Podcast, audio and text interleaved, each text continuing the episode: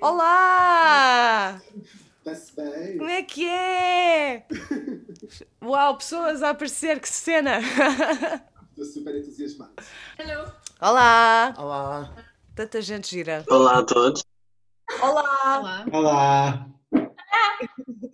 A Teresa, está por aí já? Oi! Olá. Pronto, este. este... Conta lá a história. Ah, ok. Já agora. Já agora. É que sim, fiquei tanta para espera, agora quer sabê-la, não é? Opa, estava no, no Paredes de Cora e eles estavam a oferecer os DVDs do Fire Walk With Me. E Está a oferecer. Simpáticos. tinha só que tirar uma fotografia por uma cena qualquer. E então, basicamente, eu tirei a fotografia, fiquei com o DVD e decidi ver o DVD com a minha amiga sem saber que ia explicar a história toda. E então ela perdeu, teve spoilado completo a primeira temporada toda e os primeiros sete episódios da segunda. Portanto, ela basicamente descobriu logo quem é que tinha matado a Laura Palmer, que é tipo o cerne da questão, pelo menos durante, vá, vamos dizer, tipo dois terços da série. Yeah.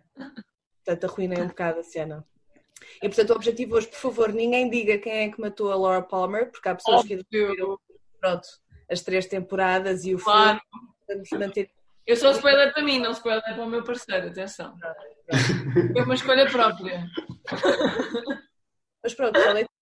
Eu acho que, acho que é a altura ideal para começarmos o, o episódio. Ah, Bora. Portanto, quando quiserem, é tipo press play. Ok? Bora? Deixa eu fazer um countdown. Ela já vazou. Olha, Então aqui vá para o fazer. Espera aí, então vá, está tudo pronto? Não, Oi? não, faz countdown. Um, dois, três.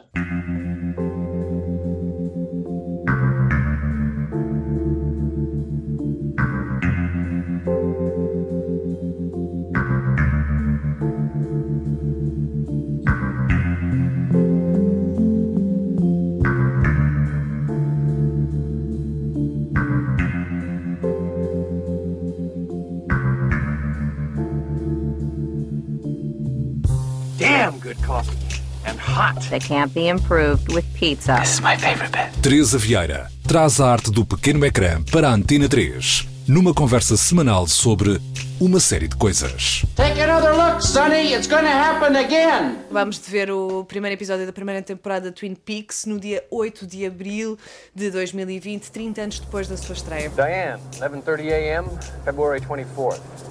Entering the town of Twin Peaks. It's five miles south of the Canadian border, 12 miles west of the state line. Portanto, pessoal, como é que foi a sensação? Bem-vindos a esta conversa. Como é que foi para vocês a sensação de revisitar este episódio? Eu acho que a Maria devia começar, que a Maria está com ar de quem está com bons pensamentos. Não, eu ia dizer que eu vejo isto várias vezes por ano. várias vezes por ano recomeço a ver, vejo tipo os 10 primeiros, vejo para aí 10 episódios, depois às vezes vou mais longe, depois paro uns meses e depois volto a ver o primeiro. Ok. O primeiro eu já vi. Adoro. Isso é mesmo amor. Olha, e quando é que foi, mas quando é que foi a primeira vez que tu viste um episódio de Twin Peaks? Foi em 2013. Ok, em contexto. Alguém te recomendou? Encontraste? A minha, foi a minha mãe que me disse para ver. Eu estava tipo, mãe, preciso de uma série para ver. Acab- Tinha acabado de ver outra qualquer, que não me lembro, foi a minha mãe que me disse para ver. Que ela... Minha mãe tem os episódios da altura gravados em VHS. Que Também awesome. tem VHS gravadas assim, insanas, tipo, yeah. E não deita Que fora, tipo, awesome. eu não vai usar aquilo, mas não deita fora. Isso é awesome. Yeah, isso é muito fixe. Eu, por acaso, pronto, a minha experiência, comecei a ver a série Erasmus e não me lembro porque é que comecei, mas simplesmente comecei e não parei. E então estava em Erasmus e passei dias fechada em casa a ver Twin Peaks. E foi isto, Em Erasmus onde? na Lituânia. Ok. Portanto, nada a ver. Para Eu imaginar. também a primeira vez fui, que vi o primeiro também foi em Erasmus, curiosamente. Olha, Só que depois não vi mais. Mistérios. mas é um bom período para descobertas, se calhar é um bocado por aí, tipo o Erasmus, o período da descoberta de novas coisas. Mas o que estava aqui a contar-me, o Hugo é o meu colega de casa, que ele viu isto Olá, Hugo. quando saiu. Mostra tu. Mostra tu, O está escondido atrás de uma planta? Não sou que escondido atrás do microfone. no microfone. Porque já tenho alguns anos a mais do que vocês. Eu vi quando estreou há 30 anos. Exatamente. Quando- Viste? Sim, tinha 13 Viste na anos. TV? Sim, quando, quando estreou na RTP há 30 anos atrás. E foi Pronto, portanto ganhaste basicamente este grupo todo. Ganhei. Salva de palmas. Não, mas o que é interessante é perceber, porque é assim, nós conseguimos entender que esta série tem uma estrutura e uma fórmula que é desde já evidente pelo primeiro episódio, apesar de não ser muito in deep nas brincadeiras do Lynch com o subconsciente e tudo mais, e com as partes mais estranhas, talvez que começam a surgir a partir daqui, porque este é o pilot, não é? Mas a verdade é que o que estava a Yeah. comentar, isto de certa forma quebrou o dogma e a norma que nós tínhamos na, na televisão na altura, nos anos 90, final dos anos 80, e que de certa forma Yeah. pode ser bastante inovador e diferente, e que acabou por captar por aí. Sim, capta, capta por aí, ainda por cima, porque ele hum, destrói, por um lado, os cânones, sendo que os, aprese- os apresenta. Nós vinhamos da tradição, de, sobretudo, de ter a, a forma da soap opera americana, ou de- do seriado muito longo americano, das dinastias, dos Dallas, por aí fora, e ele hum, apresenta-nos esse tipo de, de- de narrativa, ou esse tipo de, de universo onde há relações de poder, por exemplo, a questão da, da serração e das heranças e, e coisas mais eh, comezinhas, um- uma América mais profunda e mais atreita a se criar este tipo de hum, questiúnculas né? e de, de narrativazinhas. Ele ap- apresenta-nos isso, mas depois, eh, ao longo do. eh, Já se nota aqui no, no pilot, ele vai começando a contaminar isso com, com outro, outro tipo de narrativa, ou uma contranarrativa, de alguma forma, se Sim. calhar. E Sim. já muito dentro do subconsciente, uma coisa muito mais surrealista e muito witty também. Sim, porque uma coisa que se nota muito e nós estávamos constantemente a comentar é que havia imensos, há imensas intrigas e há imensos triângulos amorosos e há imensas Sim, relações sim. ilícitas. Constantemente. Yeah. Isto, é- isto é uma novela É autêntica. uma novela. Numa pequena, numa, pequena, Yeah. numa, numa pequena comunidade em que há tanto, toda a gente está ligada e basicamente com a morte da Laura Palmer, de repente vemos um fio, começamos a puxar e não para. Não para, continuas a puxar, Não, a puxar, a puxar, e há mais história, há mais intriga, há mais história, há mais intriga, e E não. percebes que o tecido está todo podre, não é? Exatamente, exatamente. Leonor, quando é que foi a primeira vez que tu viste Twin Peaks e porquê? Olha, vocês estavam a falar da RTP. A primeira vez que eu ouvi falar sobre Twin Peaks foi na relação da RTP. E era muito miúda e a fazer horas, a minha mãe trabalhava lá, e na redação pá, alguém tinha, tinha andado a enviar uma- um e-mail em cadeia com uma graça qualquer. E era tipo uma, uma gaja morta. E eu, what the fuck? que é isto? Yeah, right. dizia, who killed, who, killed, who killed Laura Palmer? E, pá, e obviamente que foi o interrogatório e, e depois a minha mãe acabou por me mostrar Twin Peaks, mas na altura era ok porque eu já via X-Files e adorava tudo o que fosse assim meio weird. Portanto, começaste Pronto, foi um bocado até a partir daí. também um bocadinho inspirada por. Portanto, de certa Sim, forma, e- podias ver um bocado o cerne da questão. Sim, eu- e tinha, tinha pai 8 anos. Depois voltei a ver eh, durante a minha adolescência e não vi a última temporada. Ok, quem é que daqui viu a última ainda, temporada? Ainda tenho que ver. Eu vi. Ainda tenho que ver. Eu não vi. Só vi uma Eu vez. só vi uma vez, diga ela. Sendo que a primeira viste 30 vezes. É para contrastar. Não, mas é que a última temporada é, pronto, 25 anos depois do final da, da segunda, o que acaba por bater certo com certas premonições que já eram apresentadas na série, mas a verdade é que não tem nada a ver e, portanto, acho que, acho que, é, acho que é bom até mantermos mais nestas duas primeiras temporadas, porque a terceira acaba por. Primeiro, é uma série que é dirigida por completo pelo David Lynch, enquanto que a primeira e a segunda temporada, neste caso, não, não o são. Para além de que no- na segunda Uhum. temporada o Lynch acaba por se afastar um bocadinho do projeto, porque para o Lynch, e acho que para eu, eu própria enquanto espectadora não queria saber quem é que tinha morto a Laura Palmer, apesar disso supostamente ser tipo a intriga. É. Ou seja, Uhum. não é? A verdade é que, Maria, tens ainda muitos episódios para ver, porque é só pá, aí no sétimo episódio da segunda temporada que eles dizem quem é que mata a Laura Palmer. Foi, foi um pedido de alguma forma de quem estava a produzir eh, o projeto e tudo mais, para que eles revelassem, e o Lynch sentiu na altura que fazendo isso a série tinha acabado e ele acabou por se afastar e só regressou à série para o último episódio da segunda temporada e nota-se por completo um certo toque lynchiano. E nós, na conversa que estava a acontecer, um chat breve que aconteceu enquanto estávamos a ver o, este episódio, nós estávamos a falar de algumas referências de toques lynchianos e, e, por exemplo, estávamos a falar de uma cena com a personagem do James, que é no início acaba por ser considerado a pessoa, o potencial suspeito, apesar de toda a gente ser ligeiramente suspeito. Yeah, o potencial bad boy. Porque, eh, porque tens a letra J que indica que poderá ser o James e porque é um Yeah. biker, então deve ser o James, mas que na verdade acaba o, o episódio a beijar a, a Donna e, e Yeah, again- e ele está só triste. Ele não parece um motoqueiro mauzão, ele está só triste o tempo inteiro. Sim, sim, não. eu quando não- vi a primeira vez, o meu primeiro suspeito era a Jacoby. Ok. Pois, O que não era muito. Achei é. isso. Depois há esta, esta É. questão de ele replicar eh, o J pelos nomes. Exatamente. Portanto, o J depois de repente está Yeah. espalhado por- Sim. por- pelos homens todos, não é? Que era outro motoqueiro também, que era o Joey, depois Joey, tinhas exato. o James e depois tinhas o Jacoby. Uhum. O Jacoby é sempre uma personagem bastante creepy, portanto ele era o psiquiatra da Laura Palmer e ele parece ser alguém que precisa de ir ao psiquiatra automaticamente. E o Cooper, Bem, Completamente. completamente. Ele um, stroking ah, aquela gravata na parte da vagina é tão nasty. sim, sim, sim, sim. Uh, Mas pronto, Não. Maria, diz-me ah, o, que é que, o que é que te apelou assim mais neste, neste primeiro episódio, apesar de não ter seguido muito depois da, da série? Tipo, o que é que sentiste quando viste este primeiro episódio e agora que o reviste? olha, eu vi, mas já acho que o contexto é, eu, eu basicamente, a minha cena preferida sempre foi cenas de sci-fi e fantasia. E eu sempre tive bué medo de cenas de terror. Os meus pais sempre me convenceram que era horrível e que não se via, porque depois não se dormia e coisas assim. Mas a minha mãe É adorava. Pois, é, não é mentira. Mas a minha mãe adorava hum, esta série porque a viu na televisão e diz que foi bem chocante na altura e foi bem impressionante e não sei o quê. Não, não, não. E ah, na altura uma amiga minha disse-me que era a série preferida dela e que eu tinha que ver, mas que era creepy. E eu na Uhum. altura não via mesmo nada que fosse tipo minimamente creepy at all. Hoje em dia vejo muito mais. Pá, hoje em dia já fui ao cinema ver o Suspiria, portanto já sou uma pessoa a sério. E um filme? Ahm, e era lindo.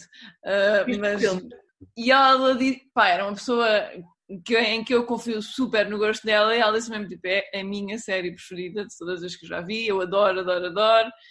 Pá, e quando eu sou tão próxima de ti, diz uma coisa desse género, tu tens que ver, não é? Claro. Mas eu fiquei tão freaked out. Aquela mão no fim. Pá, há certos momentos em filmes que me dão assim sustos que normalmente eu acho que a maior parte das pessoas não dão, porque quando eu falo com as pessoas sobre isso não, não costumo ter um ai ai ai, a mim também. É só tipo, porque é essa altura? E eu fico tipo, eu não sei. E essa cena da mão está com uma tensão no episódio todo e não sei o quê, mas eu curti bué, mas fiquei bué assustada. Sim. Então o que eu fiz em teoria, continuar a ver a série, coisa que depois acabou por não acontecer. Sabe Deus porquê, porque me distraía a ver outra qualquer. E, honestly, porque estava mesmo muito freaked out. Foi, eu spoilei a série para mim mesma, sem contar nada ao João. Ah, mas fui spoiler porque eu pensei, tipo, se eu uma vez para ver isto, eu tenho que saber quem é que coisa. E ele ainda está wrapped in plastic because it's Yeah. Yeah. tipo, now I'm not so freaked out. Foi bem giro ver o episódio outra vez, porque vi bem mais pormenores. Mas sabes que eu senti. Epá, e tipo, já encomendei uma Dominos e vou ver o outro episódio a seguir. Ok, ótimo, ótimo.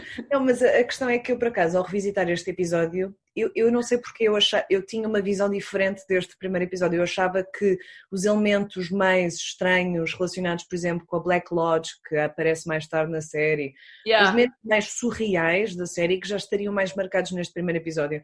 Mas, mas agora revendo, senti que não, ou seja, uma Eu apresentação. também até- senti que não era tão creepy. Same. Não.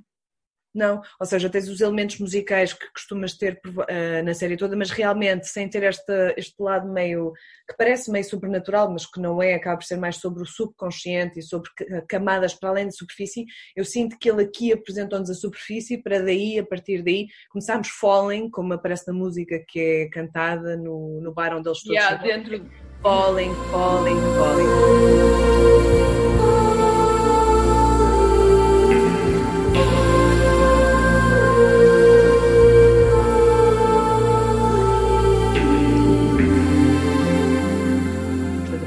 Vamos começar a descer, a cair no- nas entranhas deste mundo, que na verdade não é assim tão simples Eu quanto acho que é uma que coisa parece. completamente estratégica da parte deles, Sim. dos argumentistas, dos produtores, etc. Porque eles estão a, a destruir paradigmas. E se viessem com uma, para a televisão, não é?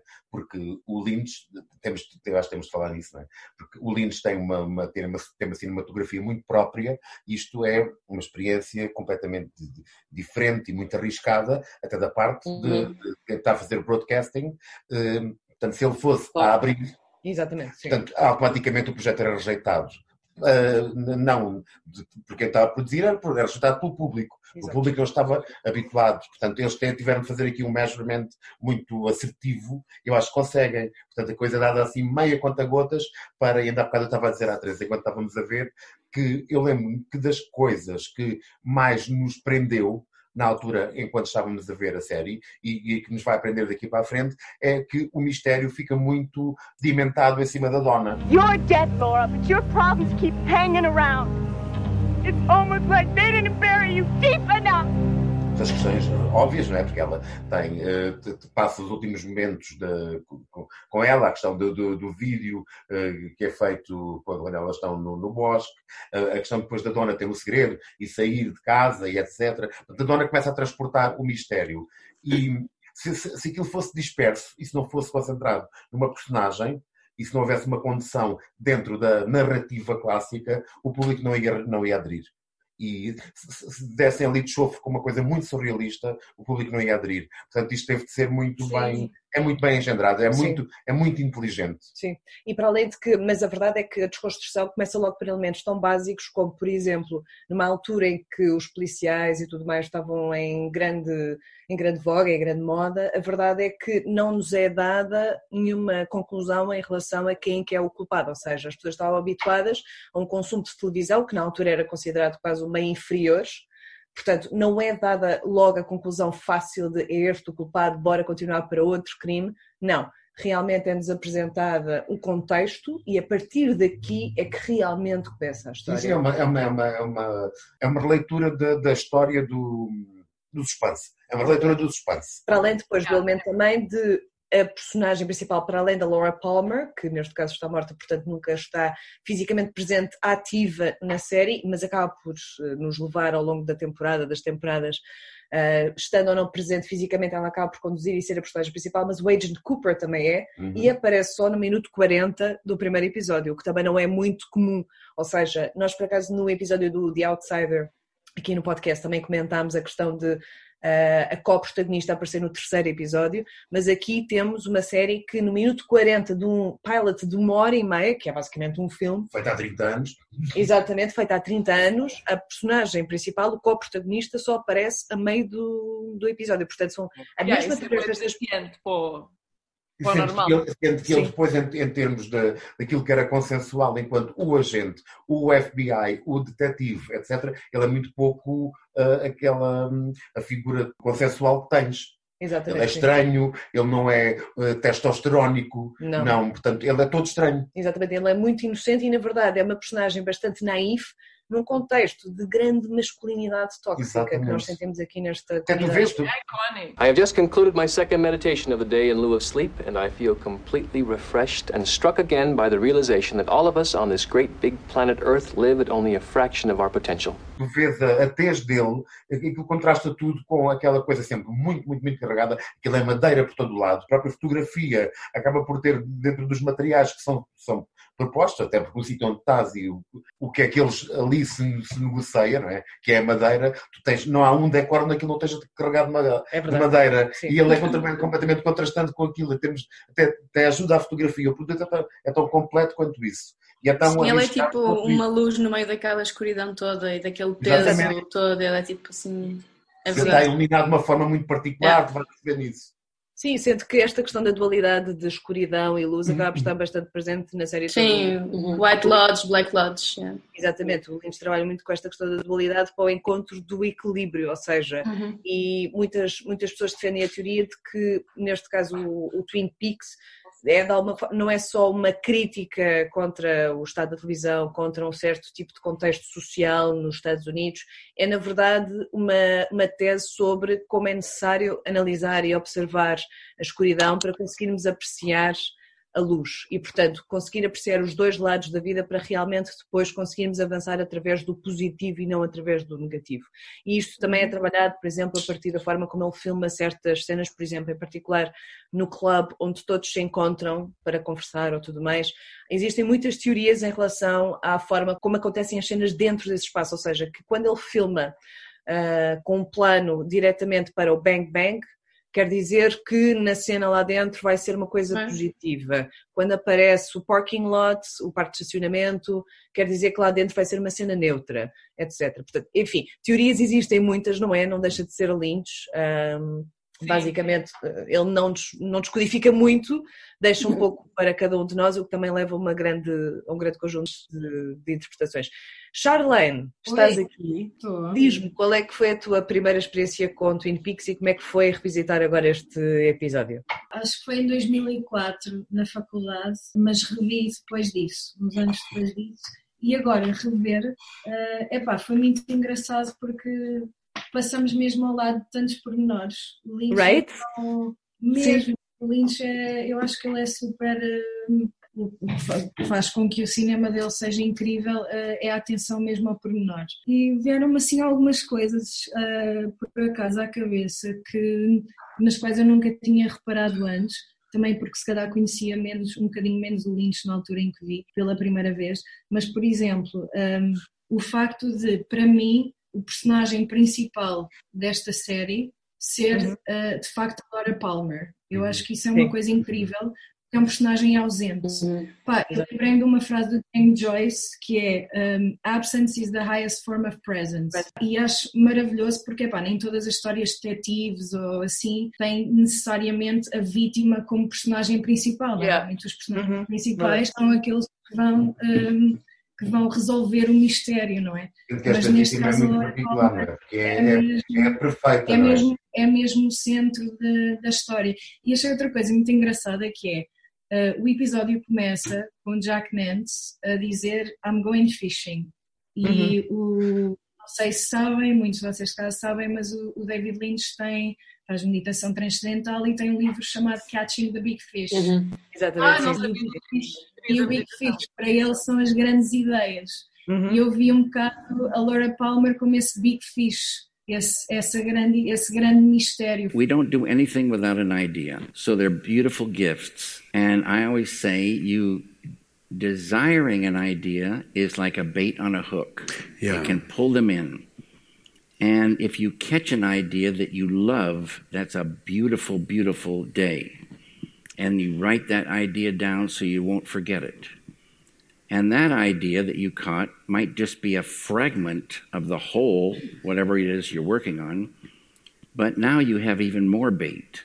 Thinking about that small fragment, that little fish, will bring in more. And they'll come in and they'll hook on. And more and more come in, and pretty soon you might have a script. É o elemento que deu vida a esta série. É a Laura Palmer. Existe um culto à volta desse desse personagem que eu acho maravilhoso pela, não sei, pela reação de todas as personagens a, pá, em relação à morte dela, sentes que era uma pessoa extremamente presente, ou seja, sentes imensa presença dela, apesar da sua ausência. Pronto, bateu-me se calhar com, com bateu-me mais agora. Sim, mas esta questão que estavas a falar da parte das ideias é mesmo isso, ou seja, também senti isso, por exemplo, pensando no quando, quando realmente descobrimos a solução ao mistério, a ideia ficou concluída. A partir daí a série muda completamente e, e, acho que também é por isso que muita gente não se liga muito à segunda temporada, não só pelo pouco envolvimento do Lynch, que ele próprio não gosta da segunda temporada, mas porque realmente o que interessava era a ideia, o que interessava era o mistério, não era propriamente uma resolução. E era todo o tipo de intrigas e todo o tipo de outras ideias que tu podias retirar a partir daquele pequeno ponto de partida que na verdade dominou por completo toda a série. E o filme que foi feito, e mesmo a terceira temporada, ou seja, Laura Palmer é uma constante. Deixa-me só acrescentar uma coisa em relação, porque tem muito a ver com aquilo que, que a Charlene está a dizer, e eu queria já dizer, e pensei, pensei muito durante este visionamento, mais uma vez eu a dar aqui o, meu ponto de vista atávico, mais velhote, que uma das coisas que eu lembro de ter prendido muito a atenção geral de toda a gente é basicamente uh, essa questão da Laura Palmer ser uh, uh, ausente, presente, e exatamente quem é que é. a pessoa que é morta é a mais uh, glamourosa, é a mais cool, é, é, a América perfeita, basicamente. Sim. Uh, quem, quem, quem, quem mora ali é uma ideia de, de ideal, ao fim, ao fim ao cabo, se quisermos, de, de, de, apuramento de, de, identidade americana. E até porque se vê depois uh, no, no, no, naipe de personagens de, femininas, não é? A Laura Palmer é, uh, é, é, é, a musa daquela gente toda e tem muito a ver com aquilo que a Charlene está a dizer. Isso é muito interessante. E até depois cria-se o culto à volta da Laura Palmer. Inclusive, estava a dizer à Teresa que eu li o Diário da Laura Palmer. Esta a série, tanto deriva para as três temporadas que teve ter, como o filme, até inclusivamente há daí um produto que esta personagem tão ausente, tão ausente, eles criaram uma forma de a ter presente, inclusivamente escreveram um livro que é o Diário da, da Laura Palmer. Exato, sim. Pronto, agora vou-me calar. Então, mas expliquem-me qual uh, uh, e até que ponto é que foi então o, o envolvimento do Lynch nisto tudo? Ou seja, o Lynch. Tu estavas a dizer que ele esteve muito ausente na segunda temporada, não é? Porquê? Porque, imagina, a, a série surgiu uh, de, uma, de um almoço entre ele e o Mark Frost, em que basicamente estavam tipo a disparar ideias e uh, acabavam por sugerir uma ideia de alguém que, que iria ser a personagem principal e que iria estar morta Uh, desde o início envolvida em plástico. Portanto, esta foi a primeira imagem da, da série. E a partir daí criaram toda a série e o primeiro, a primeira temporada foi realizada obviamente por várias pessoas, mas sendo que o Lynch esteve muito presente no, no projeto na segunda temporada, tendo em conta que houve o pedido para um tipo de resolução, porque tu acabas a primeira temporada e na verdade desenvolveste bastante a história, mas ainda não sabes quem é que matou a Laura Palmer e não existe previsão de quando é que irás saber. E portanto como forçaram essa apresentação dessa conclusão, o Lynch acabou por se afastar um bocadinho uh, do projeto e só regressou no último episódio da segunda temporada, em termos de realização, por exemplo. E mesmo de guião, tipo, o guião era feito entre ele e Mark Frost e acabou por ser maioritariamente Mark Frost até ao final da, da temporada. E depois tiveste o filme que foi realizado pelo Lynch e no sentido em que ele uhum. sentia falta daquele ambiente, daquela ideia de Twin Peaks, e então havia várias ideias e a ideia dele acabou por sair de pegar um pouco sobre a história da Laura Palmer, ou seja, o que é que realmente aconteceu com ela e, portanto, acaba por mostrar os momentos antes dela morrer, basicamente. E daí o facto okay. de ser spoilers de grande parte da, das temporadas. E depois, a terceira temporada foi uma proposta que foi feita ao Lynch, o Lynch também considerou e tal, e coisa. Foi aquelas negociações básicas de vamos tentar. Também, é? Exato, porque a verdade é que a série tornou-se um culto especialmente depois dessa altura em que foi lançada, porque na altura em que foi lançada as audiências até diminuíram bastante ao longo da, da primeira temporada e especialmente da segunda, mas eh, criou-se um culto à volta desta série, portanto houve realmente, havia um grande interesse em lançar-se uma terceira temporada e teve o controle absoluto do Lynch. Portanto, nesse caso, okay. mesmo, todos os episódios foram realizados pelo David Lynch. E portanto, sim, vai, vai haver um pouco um jogo de poder dentro da própria série, mas sim, acabou por ser assim. Okay. E a verdade é que depois acaba por sentir essa influência mesmo nos próprios, nos próprios episódios, na forma como a realização é feita. Eu descobri quem é que tinha realizado, acho que quase certeza. Diane Keaton. A Diane Keaton realizou um episódio ah. da ah. Just saying. Diane Keaton. Tipo. Pá, não estava à espera, confesso. Nós interrompemos ali um bocado o raciocínio da Charlotte. Sim, Charlene, continua, por favor. Não, não mas imagina, mais elementos é que tu sentiste que não tinhas visto à primeira vez e que agora, revendo, acabaste por pegar. Pá, não, a única coisa queria comentar também é o facto de, agora revendo o primeiro episódio, epá, não senti que, que a série tivesse envelhecido. Acho que é uma série um bocado timeless porque ele não, não representa nenhuma época em particular, não é? Ele tem um estilo tão próprio que eu acho que não. Não sei se vocês sentiram isso também, mas por exemplo, há séries que marcam muito mais a sua época e eu não sinto que esta seja seja uma delas. Também por ter conseguido este, este label de, pá, de série de culto. De Sabes qual é que é o elemento que eu acho que é importantíssimo para isso? É a música. Eu acho que a música é um elemento também que nos coloca. Primeiro, é, é, é basicamente o rio que nos transporta por esta série por completo. Música do Angelo Badalamenti é simplesmente surreal e acho que é- tem esse lado de intemporal. E Porque imagina, tu tens muitos decors, nós até estávamos a comentar há bocado, tu tens vários elementos que nos transportam para os anos 80, em termos visuais, mas a verdade é que toda a história é fora... por exemplo. Sim, Olha os sapatos. assim, Os sapatos, exato, sim, sim, sim, sim. Os sapatos, as roupas. Casacos, eh, yeah. Por isso é que é é uma mistura um bocado de, de vários elementos de várias épocas, o que o torna um bocadinho, pá, não sei se completamente timeless, mas pelo menos muito, muito século XX e XXI. Não, sei sem é dúvida, sem dúvida. Para além de que mesmo, mesmo no contexto atual acaba por ser bastante groundbreaking, ou seja, se eu visse um primeiro episódio de uma série que fosse assim, eu ia ficar completamente viciada logo a partir do primeiro episódio e a verdade é que não é tão fácil quanto isso criar este tipo de modelo tão inovador mesmo agora. Ou seja, muitas séries Yeah, foram yeah. inspiradas nele e não é por acaso. Enquanto Eh, tu vejam as bis- hoje em dia vês mesmo isso. tantas tentativas de tentar recriar de alguma forma esta intemporalidade e esta Claro. marca do Lynch de inúmeras formas, imensas séries. Tu estavas a falar há bocado do- dos The X-Files, tens também o Lost, também foi inspirado no Lynch. Tens imensas séries que são, são inspiradas e não é por acaso, é porque realmente não só foi icónico, como é intemporal. E a verdade é essa, é uma, é uma fórmula que só Lynch conseguiria fazer. Claro que com a ajuda do Mark Frost, acho que também ajudou muito esse contraponto um bocadinho mais direcionado para a televisão, porque não vamos esquecer, David Lynch é maioritariamente realizador de cinema e tem uma forma muito específica. A tradução para a televisão acaba por ser um bocadinho diferente e acho que o Mark Frost também foi fundamental para isso. Tanto que, se calhar, para quem já viu a terceira temporada, eu sinto que o facto de ser maioritariamente Lynch também se transparece muito. A forma como é feito a terceira temporada é muito mais Lynch. E é depois, mais... desculpa interromper-te, Sim, diz, é, há um Lynch de, de 2017, não é? Que, que é um bocado diferente do Lynch de 1990, eu acho. Ah, completamente, sim, sim, sim. Sim, sim E, nesta não- altura. e, tipo, eu- essa eu- evolução dele também nota Sim. bastante. Ele tinha lançado o Razorhead, tinha lançado para aí, para aí 3, 3 4 filmes. O quê? Na altura, tipo. Wild at Heart, para aí, se calhar já. Não sei. Ah, Wild sim, at- se calhar. Wild at Heart acho que foi durante, no entretanto, da É da Sim, temporada. pelo menos tem assim, deve ser assim na mesma Provável. altura, mas yeah, o Lynch, à medida que os anos passam, ele vai ficando cada vez mais rebuscado, eu acho. E, Sim. E isso nota-se na terceira temporada, acho. Ah, sem dúvida, sem dúvida. What year is this?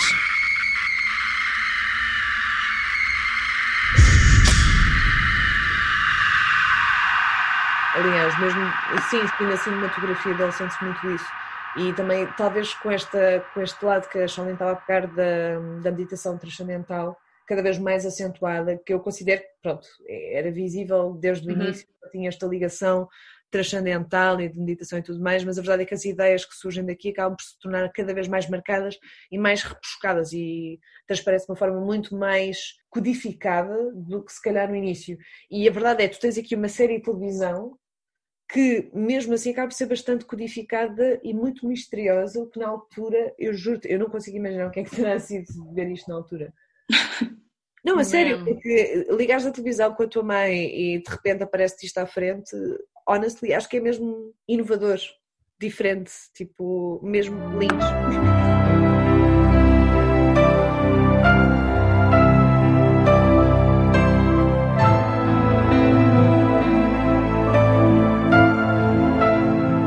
Bem, pessoal, obrigada por terem participado connosco neste pequeno episódio sobre o Twin Peaks. Obrigada por terem visto o episódio connosco. E Este episódio é sobre um episódio! Não, não. pronto, e agora vê o segundo episódio, vê o terceiro, vê o quarto, vê o quinto, nananana, e depois falamos outra vez sobre isso. Thank you. Então, Ah. pronto, beijinhos, beijinhos. Tchau, tchau, tchau, pessoal. Obrigada, beijinhos. Fica bem.